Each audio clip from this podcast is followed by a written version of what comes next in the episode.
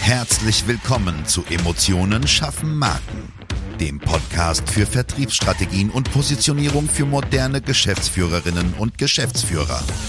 Hier beschäftigen wir uns mit modernen Strategien und Umsetzungstipps für erfolgreiche Unternehmen, die den Unterschied machen und zeigen wollen. Gerade in komplexen und innovativen Leistungsfeldern zeigen wir dir, wie du dich mit deinem Unternehmen von der Masse abhebst und wissenschaftlich fundierte Erfolge feiern kannst. Und jetzt wünschen wir dir viel Spaß mit dieser Episode und deinem Gastgeber, Jonas Zeiser.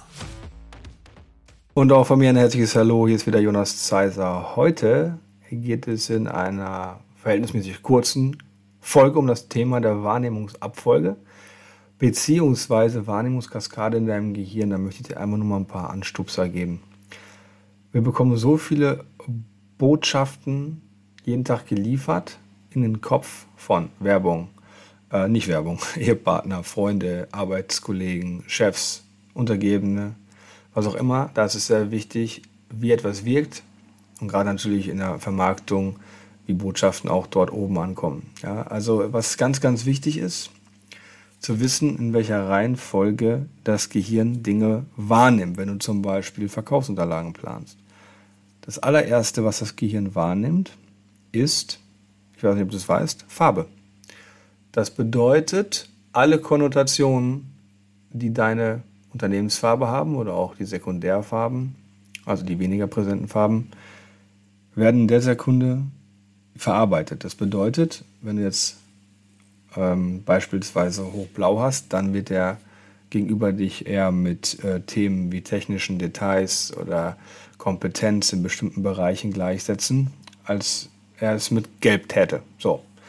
Ich höre jetzt auf, dir die ganzen Farben runter zu erklären, aber da fängt schon mal eine Ausgangsposition an. Und wenn er diesen ersten Kampf nicht gewinnt, dann hast du ein Problem. Nach Farbe kommt lange, lange, lange nichts. Und dann kommt Form. Das Gehirn verarbeitet als zweites Formen. Das heißt zum Beispiel, ist das Logo, das du hast, symmetrisch? Ich sage immer, guck dir die Bundesliga-Tabelle an. Von 18 Wappen sind 17 symmetrisch, eins nicht. Muss man sich fragen, warum das so ist. Als HSV-Fan ist mir leider eh egal. Das ist eh ein trauriges Los, was ich da habe. Aber äh, eines Tages kommen wir zurück. Ich hoffe dann auch einigermaßen entspannt.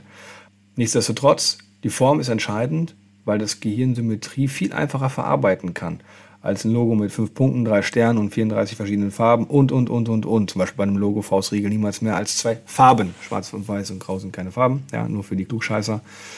Deswegen da ganz genau hinschauen. Dann kommt wieder lange nichts und dann kommt Zeichen, Warnzeichen oder auch wenn du zum Beispiel dir anschaust, die Stoppzeichen an der Straße, sowas, ja, das wird eher verwertet. Und dann kommen irgendwann Wörter, weil das Gehirn weiß, dass dafür eine längere Verarbeitung notwendig ist. So, das heißt, Wörter, Texte und was auch immer werden als allerletztes ja, verarbeitet. Und äh, es äh, heißt ja nicht umsonst zum Beispiel, dass es die Warnfarbe rot ist und und und. Ja, niemand sagt das Warnwort Stopp, weil das irgendwie sich so eingebürgert hat und es wird 100% darauf zurückzuführen sein. Also überleg dir bitte ganz genau, was du wie kommunizierst und wie das Ganze drumherum ist. Damit meine ich das Corporate Design. Also was sagst du in Stufe 4 nämlich die Wörter, was du eigentlich in Stufe 1 schon nicht sagst. Weil wenn du zum Beispiel sagst, du bist hier der quäligste und jüngste und frischeste und hast dann in einer, zum Beispiel in der Steuerberaterbranche ein blaues Logo wie die anderen 712 Prozent, dann holst du da niemanden mit ab. Da hast du vorne schon den Kampf verloren, den du hinten eigentlich so gerne gewinnen wolltest. Ja. Ich denke, im Grunde ist es eigentlich ziemlich einfach, da mit einem normalen Menschenverstand ranzugehen, aber manchmal braucht man so einen kleinen Kick, ne? so, einen, so einen kleinen Selbstimpuls. Und da vielleicht einfach mal drauf schauen, okay, wie machen wir was, wie sehr überfrachten wir in unseren Unterlagen, Prospekten, Flyern unsere Kunden und da einfach ganz klar zu gucken, okay, manchmal ist weniger mehr, manchmal ist Symmetrie ganz cool, welche Farbe sagt welche Story aus und und und. Wenn du Hilfe brauchst, ja, melde dich gerne. Das ist unser Fachgebiet, schreib uns eine E-Mail, wie soll das im Kopf bei deinem Kunden ankommen.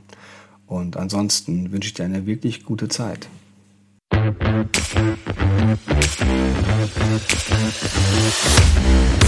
Schön, dass du diese Folge gehört hast und wir wünschen uns natürlich, dass du einige wichtige Impulse mitgenommen hast. Weitere Informationen zu uns und zum Podcast findest du auf unserer Webseite unter www.jjzeiser.de. Wenn wir dir helfen können, sprich uns gerne an. Wir freuen uns.